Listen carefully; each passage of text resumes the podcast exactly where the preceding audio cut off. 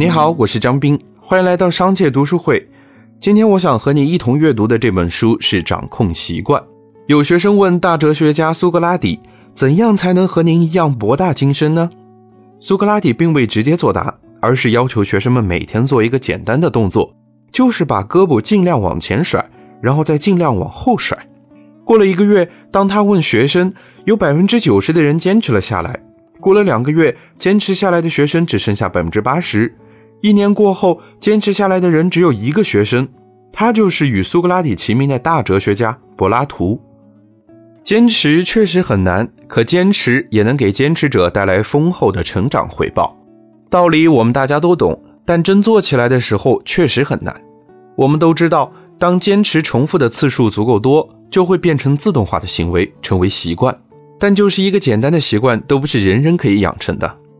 那要怎样才能和哲人苏格拉底和柏拉图一样，让自己养成良好的习惯呢？或许我们缺乏的只是正确的养成习惯的方法，而詹姆斯·克利尔的掌控习惯就可以教会我们。詹姆斯·克利尔创办了著名的习惯学院，该学院后来成为许多渴望培养良好生活和工作习惯的组织、个人首选的培训平台。他从小热爱棒球运动，高中时却在一次棒球运动中受了重伤。在想要重返球场的过程中，他通过从微小的习惯出发，建立自己的习惯体系，取得了非常优秀的成绩。本书就是他结合各学科内容以及自身经历所写的一本操作手册。作者提出了一个易被忽视的事实：持续小的改进能够在长远引起大的变化，但在改变的初期，变化和积累往往并不会被人意识到。从量变到质变的过程，在早期阶段，量变往往不易被人感知，这未免令人沮丧。这也是为何好的习惯难以坚持。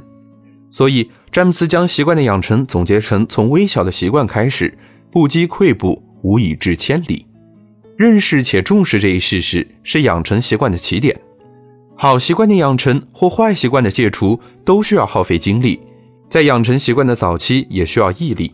本书最重要的价值在于，基于对关于习惯四个定律的分析，总结了一些相对可行的改变习惯的方法。改变习惯不应该是违反人性的。书中提供的方法能够人为的创造一些条件，让本来不易开始或坚持的好习惯更容易被人所接受，直至习惯成为自然。对于这本书中提出的微习惯，有些人可能会问：一个小小的改变能够改变我们的人生吗？答案可能不确定，但是如果你又做了一个呢？又做了另一个呢？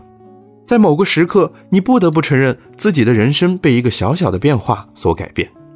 习惯转变的结果不是单个百分之一的改进，而是成千个。它以无数微习惯堆积起来。